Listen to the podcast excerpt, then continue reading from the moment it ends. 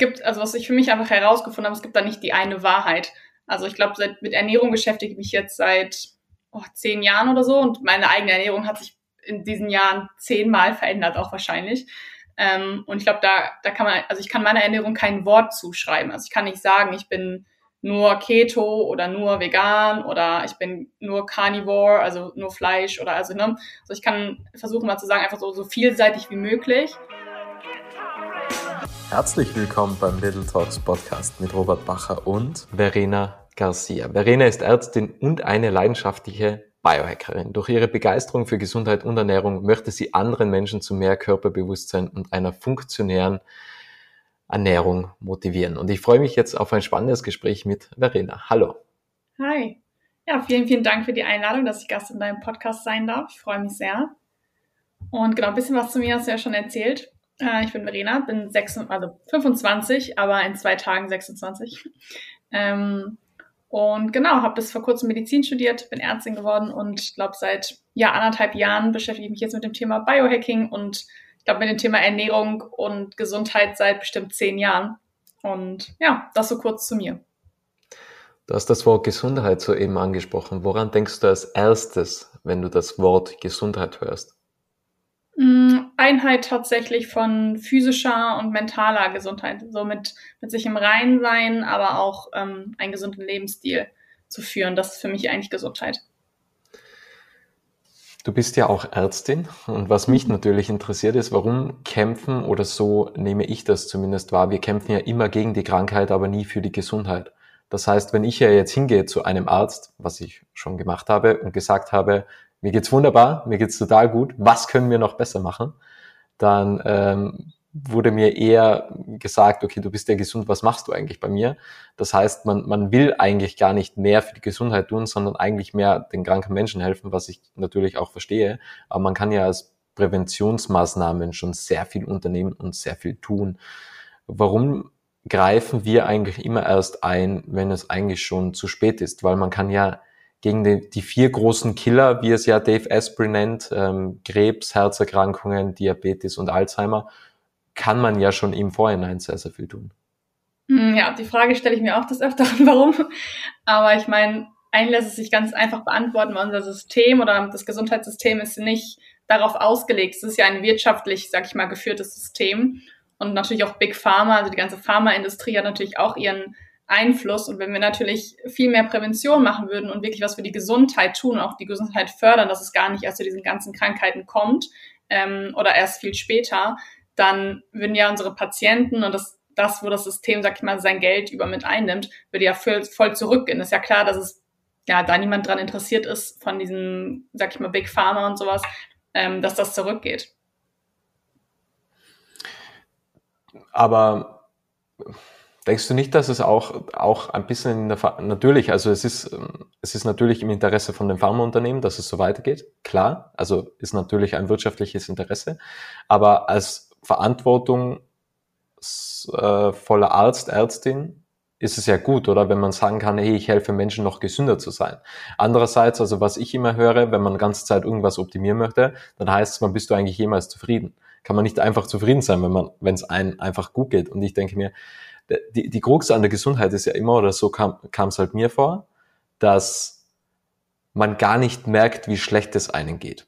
Weil das ist ja so ein schleichender mhm. Prozess. Genau. Und ich glaube, dass das so, so das Schlimmste ja. ist. Ja. Ich glaube, viele Dinge werden als so selbstverständlich hingenommen, dass man, keine Ahnung, nach dem Essen müde ist, dass man fünfmal im Jahr Schnupfen hat, dass man, ne, dieses, diese fehlende Fitness, sag ich mal, so viele Dinge denkt man, das, das ist halt einfach so. Und ich glaube, man nimmt das so hin, weil das Bewusstsein dafür gar nicht da ist. So, das ist so das, was ich auch mir ein bisschen, sag ich mal, zur Aufgabe gemacht habe, ähm, einfach wieder Körperbewusstsein zu schaffen, dass die Leute überhaupt erstmal merken, hey, ähm, wie geht's mir? Ähm, was beschäftigt mich? Was tut mir gut? Ähm, wie kann ich mehr Energie haben? Ähm, einfach, dass, dass man seinen eigenen Körper auch einfach wieder verstehen lernt. Ich finde, das fehlt mir zum Beispiel halt immer so bei dieser, sag ich mal, Symptomtherapie.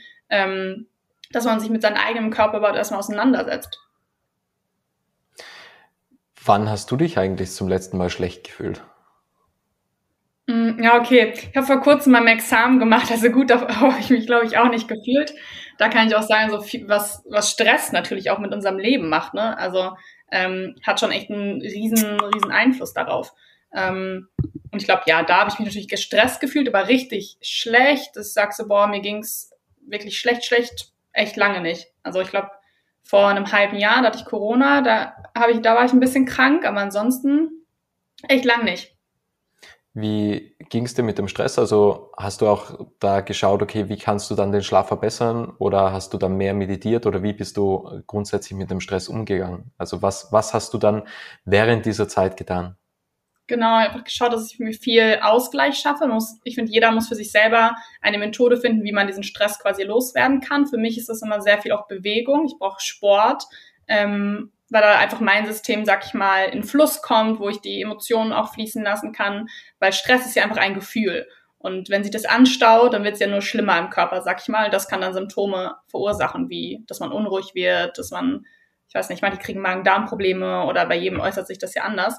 Ähm, und mir hilft zum Beispiel Sport super, einfach da wieder Ruhe reinzubringen, dass dieser, dieses Gefühl ähm, ja einfach fließen kann und dann geht's halt auch wieder von alleine. Und wie du auch angesprochen hast, so Meditation, äh, einfach in Ruhe mal zu sein, sich quasi von äußeren Reizen auch ein bisschen zu reduzieren. Hast du schon einmal Floaten probiert? Nee. Ist ja auch, äh, kann ich nur empfehlen. Weißt du, was das ist? Ja, ich kenne es, aber ich habe es tatsächlich noch nicht probiert. Da ist man frei von jeglichen Reizen. Also ich kann es nur empfehlen, wenn du das einmal machst. Wenn du meditierst, gerne eine Stunde. Ansonsten, wenn man halt nicht meditiert, würde ich sagen einfach mal eine halbe Stunde, weil wenn man sich nie alleine mit den Gedanken auseinandersetzt, ja, die was so in dem Kopf in einem rumschwirren, dieses mentale Chaos, dann ist es ein wenig schwierig, einfach mal eine halbe Stunde in so einem Becken drinnen zu sein und einfach nichts zu hören, nichts zu spüren. Ähm, aber kann ich nur empfehlen. Also da, ich war selten so entspannt wie in diesem Moment, muss ich sagen. Ja, wow, dann sollte ich das mal auf meine To-Do-List setzen, ja. Ähm, was, was ich mich auch so frage, wie wie wählst du eigentlich aus, was du optimieren möchtest? Weil das ist ja auch so eine Sache. Also gerade im Biohacking und dem Thema Gesundheit gibt's ja ist ein immens großes Spektrum, oder? Also von, okay, Produktivität bis hin zu Ernährung, bis hin zu Nootropikas, bis hin zu Smart Drugs, gibt's ja alles Mögliche.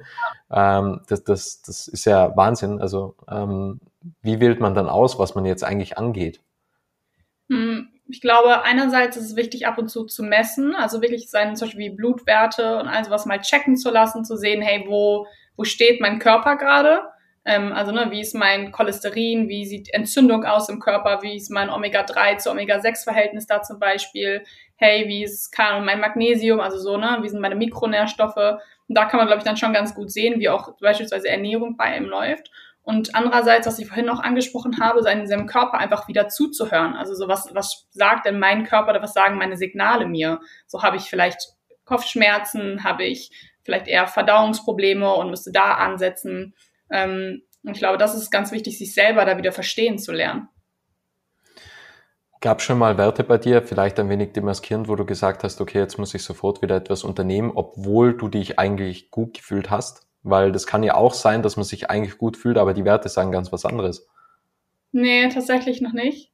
Also, so dass ich gerade gesagt habe, es war so gravierend, dass ähm, ich akut was tun muss. Ich muss sagen, ich habe, glaube vor anderthalb Jahren habe ich so meinen Stresspegel mit Cortisol und all sowas mal messen lassen. Da war ich dann so ein bisschen überrascht, ähm, weil ich schon, wie gesagt, wie du sagst, sehr viel tue, Sport, meditieren und so. Und da war ich dann so, okay, mein Cortisolspiegel ist trotzdem echt hoch. Ähm, da habe ich so gemerkt, so, okay, ich muss gerade irgendwie mal meine ganzen Stressoren, halt auch durchs Studium, mal ein bisschen reduzieren und irgendwie ein bisschen mehr auf mich selbst wieder achten.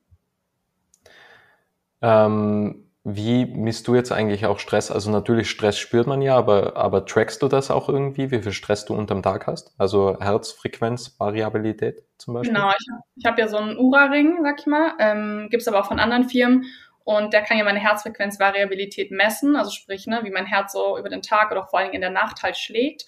Ähm, und es sagt mir einfach, wie, je höher der Wert ungefähr, desto besser relaxed bin ich, ne? desto besser kann mein Körper sich adaptieren und zwischen quasi Sympathikus, also Stressreaktion und Parasympathikus, der Erholungs- oder Entspannungsreaktion des Körpers, quasi hin und her switchen, weil unser Herz schlägt ja, also man muss sich das so verstehen, unser Herz schlägt ja nicht in einem Rhythmus immer durch, sag ich mal. Ne? Das ist ja immer so ein Auf und Ab.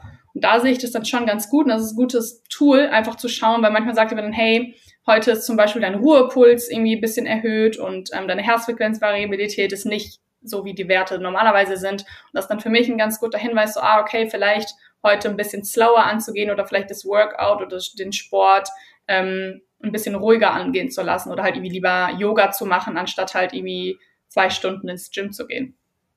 Analysierst du auch immer deinen Schlaf? Das mache ich wahnsinnig gerne. Da habe ich genau. die größte Freude daran, irgendwie am, am Morgen meine Schlafdaten zu analysieren. Ja, voll. Das ist das Erste, was ich, glaube ich, morgens mache. Also an sich bin ich immer für Handy morgens erstmal beiseite liegen zu lassen, aber im Flugmodus geht es trotzdem, äh, die Schlafwerte zu checken. Und äh, genau, ich liebe es zu sehen, okay, wie, wie tief habe ich diese Nacht geschlafen, wie war auch mein Tra äh, Traumverhalten, sag ich mal, wie viel habe ich geträumt. Ähm, so, ich kann dich da voll verstehen. Also so, und gerade dann auch eben auf die Herzfrequenzvariabilität zu gucken, so okay, wie erholt bin ich jetzt gerade oder was brauche ich diesen Tag? Was ist dein Lieblingshack für besseren Schlaf? Also ich habe ziemlich viel ausprobiert. Ähm, mir ist also äh, totale Banalität natürlich. Intervallfasten hilft natürlich extrem. Also war halt zumindest bei mir. Ähm, das war, glaube ich, so der größte Hebel. Ich habe es mal umgestellt, dass ich äh, zehn Stunden vor dem Schlafengehen kein Koffein mehr getrunken habe. Das hat weniger ausgemacht. Ähm, was das mich ehrlich ist ein extremer Hack. Also das ist ja so, dass Kaffee oder so äh, Koffein bei jedem im Körper ja anders metabolisiert oder verstoffwechselt wird. Und es gibt Leute, die können abends noch einen Kaffee trinken und zum Beispiel ich gehöre zu diesen Menschen, ich trinke nach 13 Uhr halt keinen Kaffee mehr. So, weil ich gemerkt habe, also wirklich es auch merke, dass ich abends schlechter einschlafe und vor allen Dingen Koffein wirkt sich halt auf den REM-Schlaf, also den Traumschlaf aus. Und dass das wirklich reduziert wird, wenn ich halt irgendwie noch um 16 Uhr oder sowas einen Kaffee trinke. Und was sind jetzt deine Lieblingshacks gewesen bisher, um mhm. den Schlaf zu verbessern? Also es gibt ja auch zum Fall. Beispiel Magnesium am Abend, um, um Muskeln zu entspannen.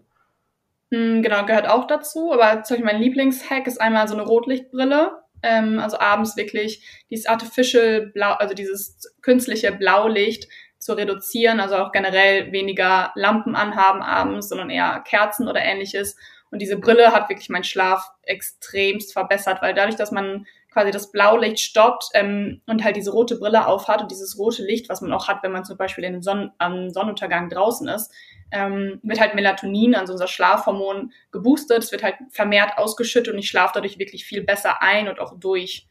Und tatsächlich Mouth Taping. Ich weiß nicht, ob du schon mal gehört hast. Nein tatsächlich, dass du dir quasi nachts deinen Mund zuklebst, um ähm, mehr durch die Nase zu atmen. Nasenatmen ist ja viel gesünder für den Körper als eben unsere Mundatmung. Und tatsächlich dadurch schlafe ich so viel tiefer. Also ich mache das jetzt, glaube ich, seit neun Monaten ungefähr. Ja, ungefähr neun Monaten wirklich jede Nacht. Und ich spüre es auch, wenn ich es irgendwie eine Nacht vergessen habe abends oder das Tape abgegangen ist oder irgendwie so, dass ich irgendwie ja weniger fit aufwache und halt dieser eklige Geschmack im Mund, so wenn man nachts durch den Mund geatmet hat. Ähm, das ist so, das sind so meine zwei, zwei Lieblingshacks, glaube ich. Wie wirkt sich das Mouth-Taping speziell aus? Also schläfst du dann ruhiger oder wirkt sich das mehr auf die Tiefschlafphase aus, dass du mehr Tiefschlaf quasi hast, also schneller in die Tiefschlafphase auch kommst? Oder ist das einfach so ein Gesamtpaket, wo man sich einfach viel besser fühlt dann schlussendlich und die Schlafqualität steigt? Genau, ich glaube, es ist eher so ein Gesamtpaket. Vor allen Dingen, ich habe gemerkt, dass ich dadurch kaum noch wach bin in der Nacht, also vor allen Dingen viel mehr Tiefschlaf habe, ähm, aber auch mehr Träume dadurch, dass ich, also dass die Schlafphasen generell besser durchlaufen werden, weil ich einfach viel weniger aufwache viel kürzere oder gar keine Wachphasen mehr. Wie sieht deine Morgenroutine aus? Äh, wann, wann stehst du auf? Auch mit einem Lichtwecker oder gibt es bei dir ja, wieder Rotlicht, Infrarot?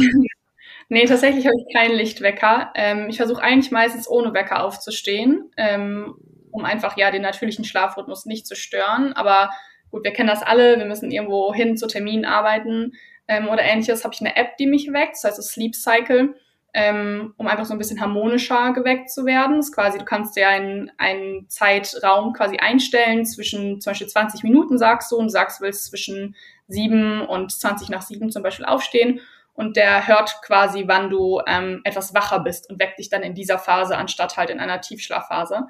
So das habe ich tatsächlich war auch ein Game Changer, also weil man nicht so von diesem schrillen Ton direkt irgendwann aufgewacht wird. Und ich glaube, jeder kennt das, wenn man dann noch so halb im Traum ist und dann geweckt wird äh, fühlt man sich so überhaupt nicht energiegeladen.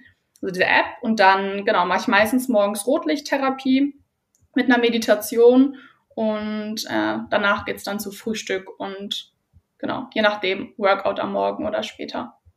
Keine kalte Dusche. Ich bin entsetzt. Mm, doch, nicht jeden Tag, aber tatsächlich. Okay. Also man muss ja immer immer auch schauen, weil nicht jede, also kalt, ich bin super Fan von Kältetherapie, aber ist auch nicht immer gut. Also gerade zum Beispiel, wenn man sich ein bisschen kränklich fühlt oder nicht so fit ist, kann Kälte das noch viel schlimmer machen. Also so, es gehört schon zu meiner Routine, aber nicht, nicht jeden Morgen. Am Abend sollte man es auch nicht machen eigentlich. Also, oder? Also kurz vorm Schlafen gehen irgendwie kalt duschen zu gehen, ist ja auch eher kontraproduktiv. Ja, am besten ist da eigentlich tatsächlich ein warmes Fußbad. Ja, stimmt. Und auch Socken, glaube ich, oder? Im, im, genau. Im, im Bett, ja. Also sowohl Socken als auch ein warmes Fußbad helfen dem Schlaf auch nochmal. Ähm, weil dadurch, dass die Füße dann warm sind und quasi dort sich die Venen und sowas weiten, äh, wird der Körper quasi runtergekühlt und kühle und da hilft dann die Kälte, quasi die innerliche Kälte, um besser zu schlafen. Wie sehr vertraust du eigentlich auch auf die Schlafdaten? Weil es kann ja auch sein, dass, dass es mal ein bisschen falsch trackt, oder? Und dann lasst man sich eventuell dadurch beeinflussen und denkt sich, ah, ich hatte heute nur irgendwie eine Stunde Tiefschlaf äh, oder nur 40 Minuten Tiefschlaf und ah, das, deswegen bin ich heute nicht so fit. Und vielleicht ist es gar nicht so. Also man kann sich ja da äh, so ein Placebo-Effekt eigentlich, dass man sich irgendetwas einredet, was vielleicht gar nicht so ist. Wie, wie geht's dir damit? Hm, ich finde, man sollte so ein alles, was man trackt, immer nur als Add-on, also als Zusatz quasi nutzen. So, es, ist, es gibt mir einen guten Hinweis, wie meine Nacht vielleicht war, aber man sollte sich immer auf sein eigenes Gefühl verlassen. Also wie fühle ich mich selber? So stimmt bei mir meistens schon grob überein, ne? dass ich so, wenn ich sehe, okay, die Nacht habe ich irgendwie nicht gut geschlafen, dass ich mich auch so fühle. Aber ähm, so man sollte es halt immer nur so als Richtwert nutzen. So vielleicht so ein, hey, okay, heute langsamer angehen lassen, aber wenn ich mich super fühle und der sagt aber, hey, du hast nicht so viel Tiefschlaf gehabt, dann sollte ich mich davon nicht beeinflussen lassen und trotzdem irgendwie den Tag voller Produktivität leben. Was trackst du noch alles außer den Schlaf? Hm, tatsächlich ist das mein einziger Tracker, also weil diese Fitness-Tracker, diese Uhren und so, die man hat, ähm, haben sich für mich nicht als, wie soll ich sagen, ich, also ich brauche es irgendwie nicht, weil das Handy und sowas, was man auch meistens bei hat, ja auch meine Schritte und all sowas trackt. Ähm, und um zu wissen, ob ich ein gutes Workout hatte oder nicht, brauche ich keinen Fitness-Tracker. Also so, ähm, deswegen habe ich quasi als richtigen Tracker nur diesen Ring. Beim Thema Ernährung, wie bist du darauf gekommen oder, oder wie, wie, wie ernährst du dich? Also da gibt's ja auch äh, immer wieder, also ich glaube, es gibt nirgendwo so viele Mythen wie beim Thema Ernährung, oder? Ja, ich glaube, ähm, es gibt, also was ich für mich einfach herausgefunden habe, es gibt da nicht die eine Wahrheit. Also ich glaube, mit Ernährung beschäftige ich mich jetzt seit oh, zehn Jahren oder so und meine eigene Ernährung hat sich in diesen Jahren zehnmal verändert, auch wahrscheinlich. Ähm, und ich glaube, da, da kann man, also ich kann meiner Ernährung kein Wort zuschreiben. Also ich kann nicht sagen, ich bin nur Keto oder nur vegan oder ich bin nur Carnivore, also nur Fleisch oder also, ne? Also ich kann versuchen mal zu sagen, einfach so, so vielseitig wie möglich. Ähm, und da halt einfach zu hören, was tut mir gut. Also wenn ich was esse und danach merke, boah, irgendwie fühle ich mich weiß nicht, ne, mein Magen fühlt sich aufgebläht an, dann ist es etwas, was ich vielleicht nicht essen sollte. So, also da einfach auf sich selber wieder zu hören und ähm, von allem das Beste quasi mitnehmen, um wirklich alle Makro- oder auch Mikronährstoffe ähm, dem Körper zu geben. Hast du da auch schon mal Tests gemacht, so Nahrungsmittelunverträglichkeitstests? Äh, ja, vor ganz langer Zeit. Ähm, ich habe auch eine leichte Laktose, also Milchunverträglichkeit. Ähm, aber das kommt vor allen Dingen durch die Zeit, wo ich mal vegan war weil sich dann die ganzen Milchsäurebakterien in meinem Darm abgebaut haben. Ähm, aber genau, habe ich mal gemacht. Und so paar, paar Sachen, die ich weniger gut essen kann, aber jetzt keine großen Allergien. Laktoseintoleranz ist ja eigentlich der ursprüngliche Zustand, eigentlich, oder? Also, äh, wenn man so quasi die Evolution mhm. zurückblickt oder auf die Evolution zurückschaut, dann ist ja eigentlich, dass man intolerant ist, ist ja eigentlich der normale Zustand des Menschen. Ich habe dich gerade nicht verstanden, du hast irgendwie gehakt. Ah, ähm, also dass man ja eigentlich laktoseintolerant ist, ist ja eigentlich der normale Zustand sogar der Menschen. Also wenn man auf die Evolution zurückblickt, ist ja das eigentlich unser, ähm, unser, also ist das eigentlich der normale Zustand, muss man sagen, ja. Ja, ja, ursprünglich ist es so. Und das meiste, zum Beispiel, das merke ich auch, die meisten Leute haben eigentlich keine richtige Laktoseunverträglichkeit als solches, sondern sie vertragen halt die Milchproteine, die man halt in, sag ich mal, herkömmlicher, ähm, nicht so qualitativ hochwertiger Milch findet, haben darauf halt eine Allergie. Wenn ich zum Beispiel auch wirklich Bio-Weidemilch ähm, vom Bauern oder so trinke, habe ich auch keine Probleme. Warum bist du keine Veganerin mehr? Warum hast du das damals umgestellt? Ähm, also erstmal kurz, bevor es hier jemand hört, so jeder muss das für sich selber entscheiden. Ähm, aber ähm, ja, ich habe einfach gemerkt, also anfangs habe ich mich ganz gut damit gefühlt. Also so ich es war einfach so eine Testphase. Ich wollte mal schauen, wie es ist. Und eine Zeit lang hatte ich auch nicht so dieses Bedürfnis nach Fleisch, sag ich mal. Dann habe ich eine Zeit lang eben probiert, vegan zu sein. Habe aber dann für mich gemerkt, dass ich mich damit nicht so fit fühle. Und tatsächlich habe ich es auch messen lassen, ähm, beispielsweise meine Schilddrüse. Und der Wert, also dieser TSH-Wert, ähm, der sagt ja ungefähr aus, wie gut halt die Funktion deiner Schilddrüse ist. Nicht als einziger Wert, aber es ist ein ganz guter Richtwert.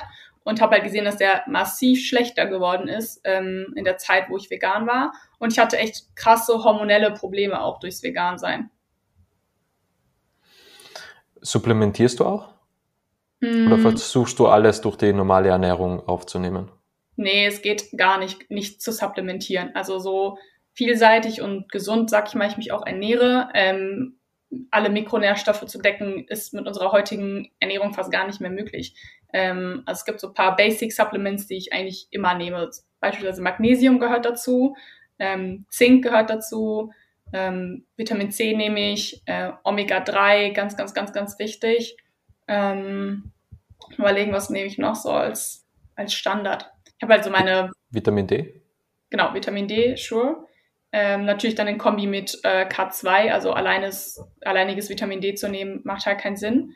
Ähm, genau, ich habe jetzt gerade im Sommer zum Beispiel nehme ich auch ähm, Astaxanthin, das quasi hilft dem Körper zu entgiften und ist quasi so Sonnenschutz oder Zellschutz von innen. Ähm, gerade jetzt, wenn ich halt viel im Urlaub bin oder viel in der Sonne, ähm, genau, nehme ich Astaxanthin noch und das nehme ich noch als Supplement Kollagenpulver. Ähm, und ich glaube, das sind so die, die Basics, die ich immer nehme und dann gibt es so Supplements, die ich so ab und zu mal quasi hinzufüge, je nach Bedarf. Im Biohacking gibt es ja auch Nootropikas, ähm, um das Leben zu verlängern. Nimmst du da auch irgendetwas? Um zu schauen, dass du ein langes Leben erreichst, wobei es ja auch heißt, wenn wir noch 15 Jahre leben, gesund leben, dann haben wir eine sehr, sehr hohe Wahrscheinlichkeit, 120 Jahre alt zu werden. Ich glaube, wir sind auf dem besten Weg dorthin. Ja, ähm, das ist mein Ziel. 120 zu werden? Ja, vielleicht nicht 120, aber so 100, so eine gesunde 100, also schon. Ja. Ja, und ich glaube, dass es auch gar nicht darum geht, irgendwie das Leben zu verlängern, sondern einfach länger gesünder zu leben. Also ich glaube, dass das so, so äh, die Regel Nummer eins sein sollte, wenn man, wenn man leben will grundsätzlich. Aber ähm, nimmst du da auch irgendetwas in die Richtung, dass du sagst, okay, wie kann ich mein Leben verlängern? Ähm, was tut meinen Mitochondrien gut zum Beispiel? Also schaust du da noch gezielt darauf oder ja, was machst du? Neben Methylenblau ist noch relativ neu hier in Deutschland. In Kanada zum Beispiel gibt es das schon ganz lange oder auch in den USA.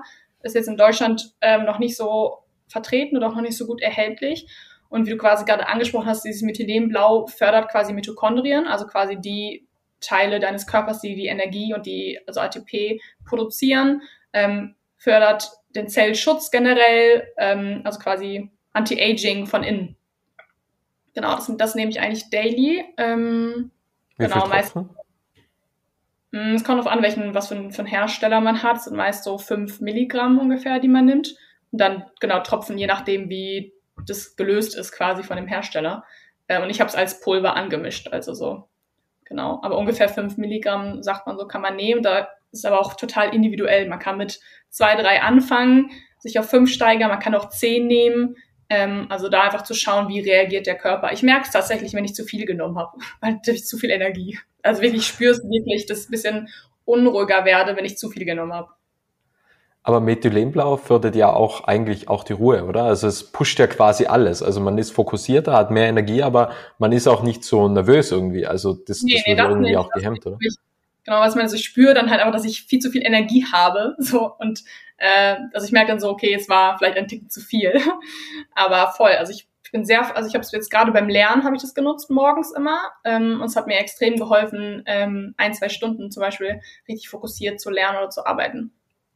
Du nimmst das mit dem Bulletproof Coffee? Manch, manchmal ja, manchmal auch einfach so in Wasser gelöst. Also es ist relativ geschmacksneutral, schmeckt ja, leicht metallisch, würde ich glaube ich sagen, aber also man schmeckt jetzt nicht so super. Und ansonsten, genau, im Bulletproof Coffee ist eigentlich so der nächste Hack, um morgens produktiv und energiegeladen zu sein.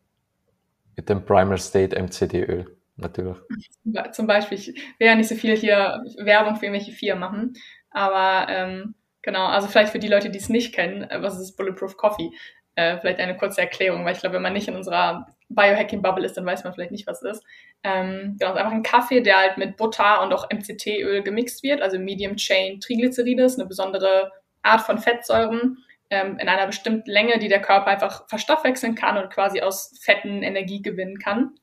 Das ist natürlich auch ein super, super Tipp, um seinen Stoffwechsel wieder anzuregen. Es braucht halt eine gewisse Umstellungszeit. Ähm, also man muss Bulletproof Coffee so ein, zwei Wochen halt morgens trinken, dass der Körper wirklich lernt, aus diesen Fetten auch Energie zu machen, weil gewohnt sind wir ja morgens irgendwie Kohlenhydrate zu essen und nicht aus Fetten halt eben Energie zu produzieren.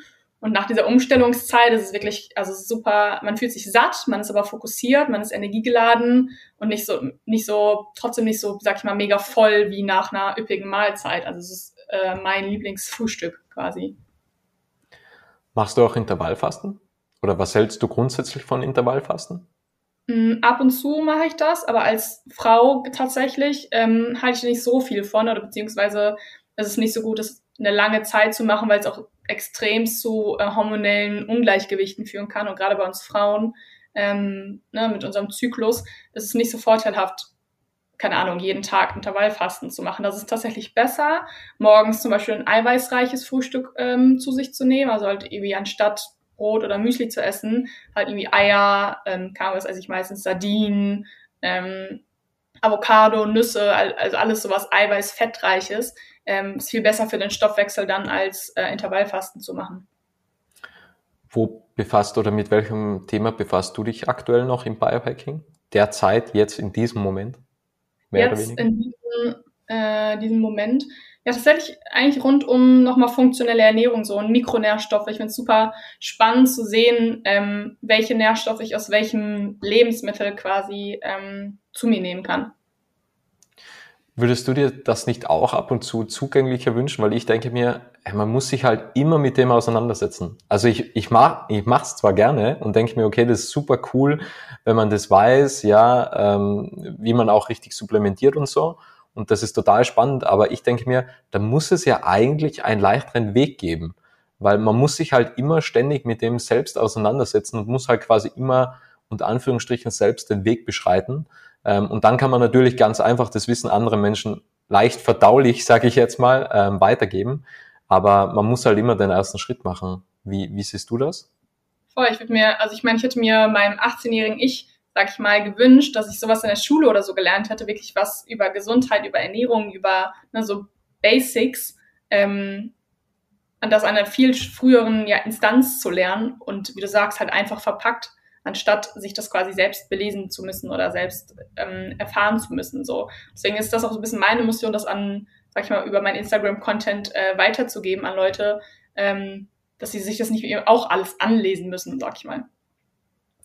Denkst du, dass bald der Tipping Point erreicht wird, wo die Menschen wieder gesünder leben? Oder ist der Tipping Point noch lange nicht erreicht? Weil ich frage deswegen, weil, weil Rafa, also Raphael Frank von Primer State, der sagte damals im Podcast, dass es eigentlich mehr übergewichtige Menschen auf der Welt gibt als wie normalgewichtige. Und der Tipping Point ist ja noch nicht so ganz irgendwie erreicht. Ähm, wie siehst du das? Also wie blickst du auf die Zukunft unserer Gesundheit? Was denkst du?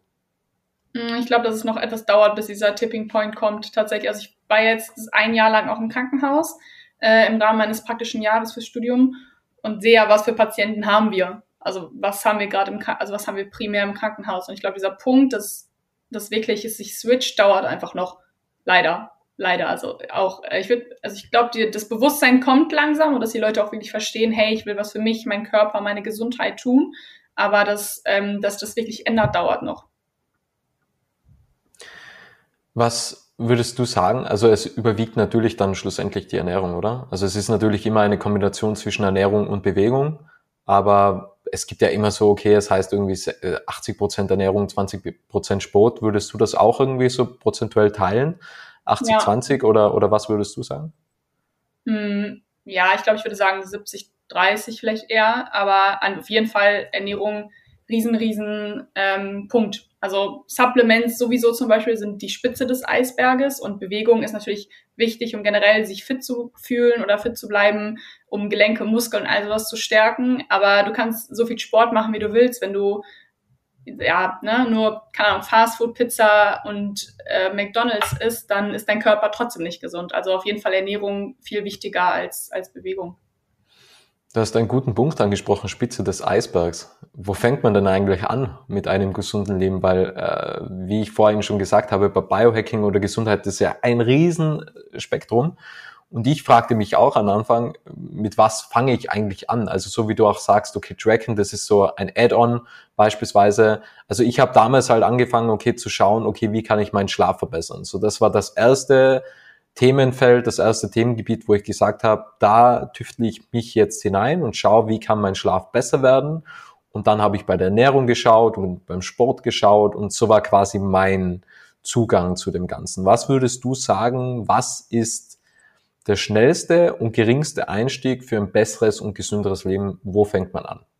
Genau, also erstmal, wie du auch sagst, immer wichtig, sich erstmal einen Komplex zu widmen und nicht alles gleichzeitig zu probieren, weil wir sind alles Gewohnheitstiere und neue Routinen stellen sich ja nicht von heute auf morgen ein und es macht keinen Sinn, Schlaf, Ernährung, Sport, Meditation und ich weiß nicht was, alles auf einmal irgendwie so ein bisschen anzufangen. Und tatsächlich würde ich sagen, dass schon eine Ernährung einfach so die Basis ist ähm, und danach, darauf kann man den Rest aufbauen. Also sich quasi erstmal der Ernährung zu widmen, ein, ganz wichtig erstmal einen Status quo zu machen, wo stehe ich, wie ernähre ich mich und da kann es dann zum Beispiel auch hilfreich sein, mal zu tracken. Also zum Beispiel die, also ich bin nicht so ein Fan von Kalorienzählen oder von so restriktivem Essen, aber einfach um einen Überblick zu bekommen, ähm, erstmal zu schauen, was esse ich den ganzen Tag über, wie viel Kalorien nehme ich zu mir und dann kann man darauf aufbauen. Ja, und wie du gesagt hast, nicht zu viel auf einmal probieren, weil man weiß dann gar nicht mehr, was hat jetzt funktioniert. Wie ja. lange testest du gewisse Dinge? Also ich schaue halt immer, ich teste zwei Wochen irgendwelche Dinge und schaue, was hat sich in meinem Leben verändert. Also so gehe ich immer quasi an die Sache ran. Das heißt, ich probiere zum Beispiel zwei Wochen, meinen Schlaf zu optimieren mit ähm, beispielsweise, was passiert, wenn ich ähm, zum Beispiel Intervallfasten mache, banales Beispiel, oder was passiert, wenn ich zehn Stunden vor dem Schlafengehen keinen Kaffee mehr trinke. Das probiere ich dann zwei Wochen und schau, was passiert. Also so ist meine Herangehensweise. Hast du einen längeren Testzeitraum oder kürzeren sogar?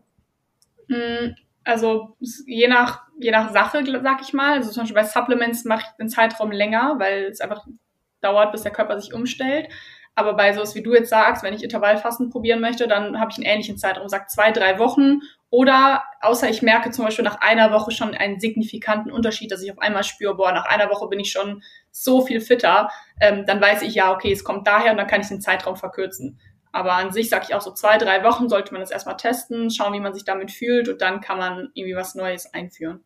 Und es kommt auch immer darauf an, von welcher Basis startet man. Also weißt du, wie du immer sagst, Biohacking ist ja ein ähm, Optimieren eher ein. Ich will maximale Leistung, maximale Produktivität, maximale Gesundheit, sag ich mal. Da kommt man in der Regel von einer schon höheren Ausgangssituation als jemand, der sich vielleicht, und das will ich gar nicht verurteilend sagen, aber als jemand, der sich gar nicht bewegt und halt schlecht ernährt, ist die Ausgangssituation natürlich eine ganz andere.